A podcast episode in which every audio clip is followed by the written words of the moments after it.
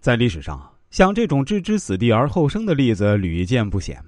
比如战国的时候，燕国将领乐毅出兵攻打齐国，只有即墨城没有攻打下来，他们就围得死死的，猛攻紧打。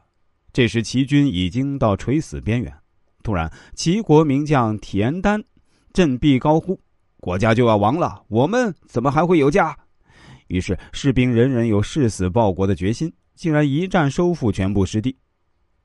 让我们假设一下，如果燕军在攻到即墨城时，放对方一条生路，他们必将争相逃命，哪有士气可言？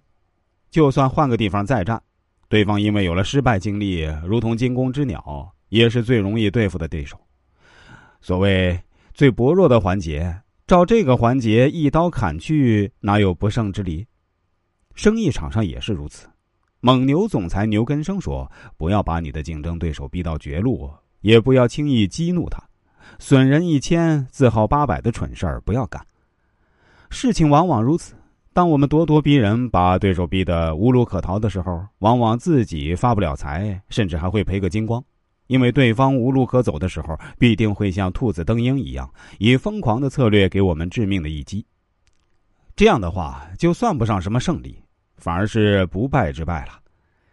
上海有一家贸易公司的老板做生意特别厉害，运用大鱼吃小鱼的吞并策略，把当地大大小小十几家企业全部吃进肚子，形成一个局部垄断的大集团。他最喜欢的一句诗就是毛泽东的“宜将胜勇追穷寇，不可沽名学霸王”，出手狠辣，不留余地，因此扩张的很快。